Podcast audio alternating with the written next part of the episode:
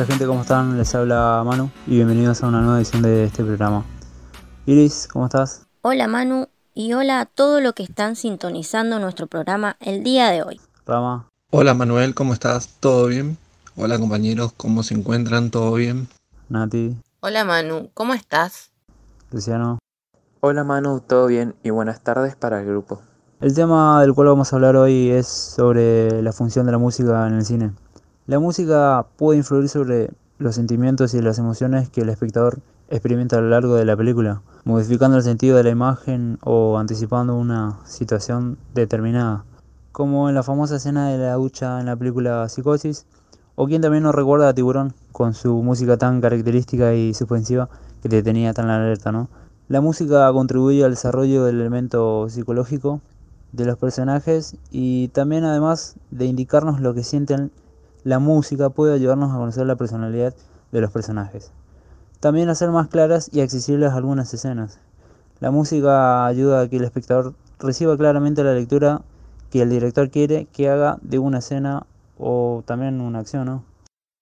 Luciano, ¿qué se hace primero? ¿La música para la película o la película sobre la música compuesta?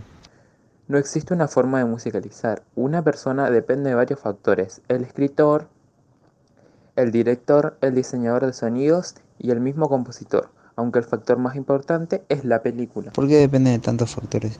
Si los músicos son almas libres y podríamos hacerlo sin ningún problema. El primer factor sería el escritor.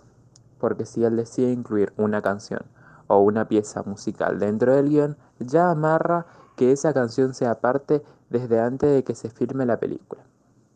Ese sería el caso de Baby Drive, ya que todo el guion se escribió especificando todas las canciones. Fue tanto así que se especifica las imágenes exactas que se ve en cada coro.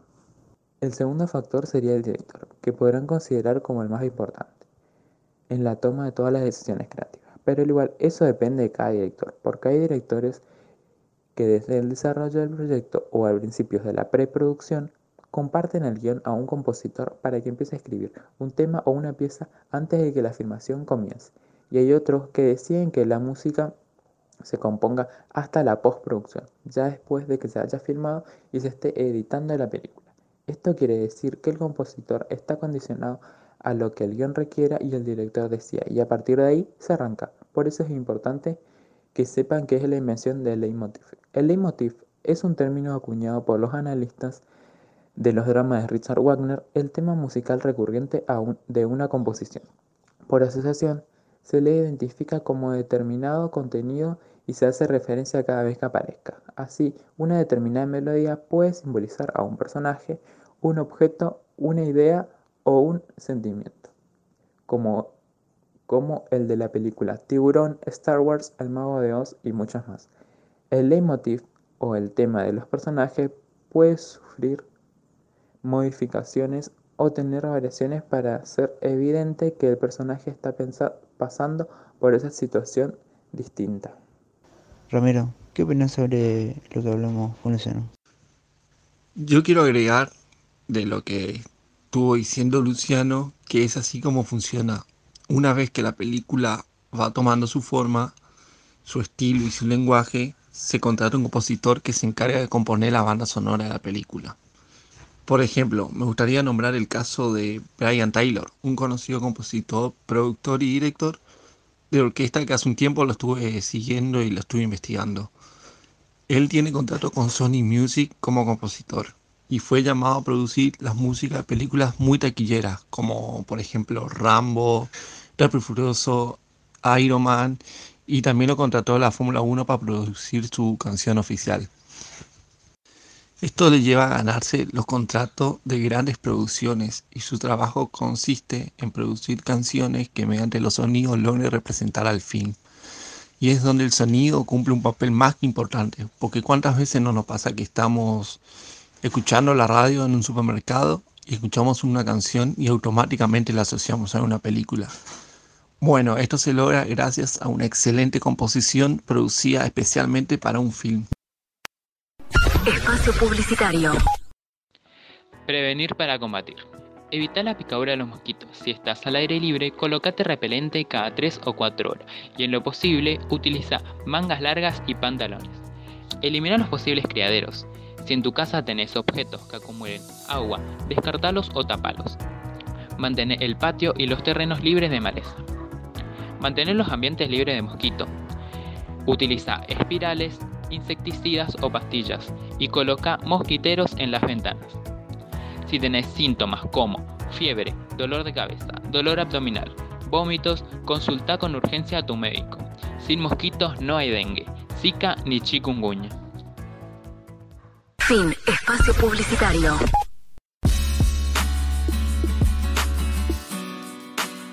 Bueno, estamos de vuelta. Nati, ¿qué tenés para contarnos? Les voy a contar un poco sobre las prácticas sonoras en el cine. En este caso hablaremos de los oficios del sonido. Todas las soluciones técnicas y profesionales son posibles para elaborar el sonido de un film. En un extremo podemos ver que nadie se ocupa del sonido. Esto sucede en los planos rodados en los que las videocámaras captan todo lo que se puede. Entonces no se necesita eh, que nadie esté grabando el sonido. En el otro extremo podemos encontrar unas 50 personas que se ocupan de tomar el sonido, de hacer la regrabación y otros ajustes de la música. En el transcurso de la historia del cine sonoro, el departamento de sonido ha ido cobrando una importancia cada vez mayor, pero igualmente no podemos decir que la imagen y el sonido están en pie de igualdad. Y tal vez el proceso tecnológico ha agravado esto, ya que sabemos que hace un tiempo atrás, cuando algo salía mal, el director de sonido podía pedir que se corte la grabación y se grabe nuevamente. Hoy en día esto no sucede, ya que se piensa que todo se puede arreglar con el doblaje. Otro punto importante que podemos mencionar es que hay tres grupos de profesionales, aunque la misma persona puede pasar de una función a otra. En estos grupos, el primero graba lo que ocurre en el transcurso del rodaje, principalmente los diálogos. El segundo grupo son los montadores. Ellos hacen una lista de los sonidos que hay que añadir, mejorar o reemplazar. Bueno, les cuento también que dentro de este grupo de montadores existen cuatro especializaciones, que son el equipo de efectos especiales, el equipo que realiza la post-sincronización de la voz el equipo que se ocupa de la música y el equipo de creadores de sonido. Todos ellos trabajan conjuntamente. Y por último, tenemos al tercer grupo que comprende a los mezcladores. Los mezcladores son los que reúnen todos los sonidos y los mezclan lo mejor posible. Es decir, son los que realizan la mezcla final de un film. Bueno, queridos oyentes, hasta aquí les di un recorrido por lo que son los oficios dentro del sonido. Espero que les haya resultado interesante y en otra ocasión estaremos hablando de otros aspectos del sonido en el cine. Iris, con respecto a la banda sonora, ¿cómo lo trabajamos eso? Voy a comenzar contándoles que en el cine clásico el trabajo del sonido a menudo va unido a la identificación, es decir, que el espectador debe relacionar el sonido que escucha con una fuente posible. En caso de duda, el contexto hará el resto. Por ejemplo, en el caso en el que se recurra la palabra, o sea, el personaje nombrará la fuente de sonido. También podemos mencionar que en el cine de la Edad de Oro las voces son mucho más hermosas que en la vida real, como así también los instrumentos musicales. En ocasiones, este sentido conduce fatalmente a una especie de sobredeterminación de ciertos sonidos fílmicos. A esto podemos adjudicar que los sonidos que no escuchamos con frecuencia nos parecen creíbles cuando en realidad son falsos. Un ejemplo que podemos dar son los disparos que se escuchan en la película de los años 50 no son para nada parecidas al sonido de un disparo de una pistola calibre 45.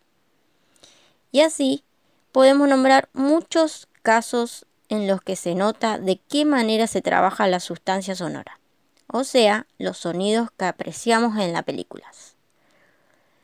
Bueno, espero que le haya gustado mi aporte. sobre este tema tan apasionante para muchos. Y nos estaremos encontrando aquí en el próximo programa. Bueno gente, llegamos al final de este programa. Que sigan bien. Chau chau. me equivoco demasiado. Yo sé que está